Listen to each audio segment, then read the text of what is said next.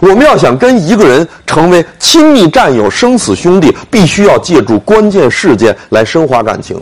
一般来说呢，有这么五种关键事件：第一是过节，第二是过生日，第三是得病，第四是迎来，第五是送往。这个送往的过程是特别容易升华感情的。而且各位记住秘诀：迎来要迎得快，送往要送得慢。这个快慢的秘诀显示出了你的能力和水平。为什么迎来要赢得快？三个原因：对方舟车劳顿、鞍马辛苦，哎，迎来的时候不能安排太多的环节，吃东西吃简单的，聊天就聊几句，赶紧把人送到房间门口，让人进屋休息，千万不要跟进房间，一屁股坐在床上，点根烟，说来咱们再聊一个小时，这是非常不得体的。到房间门口让对方休息，关门赶紧撤。所以各位记住，迎来要赢得快。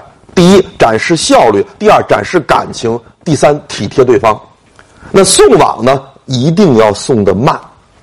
为什么送往送得慢？你都接待他了半个月了，平时人多眼杂，送他走的路上，你还不跟他进行点私人沟通，谈点个人话题，有利于获得资源，加深感情。所以送往最怕的是那个商务车。让客人坐在车上，自己坐副驾驶，一边坐着走，一边催司机加快速度，加快速度，超近道，赶紧闯红灯，咱赶紧把他送走。你这种做法让人家心里特别不舒服，人家会觉得你是讨厌我了，烦我了，赶紧把我送走了。所以送往要送的慢，迎来要迎的斩钉截铁，送往要送的黏黏糊糊。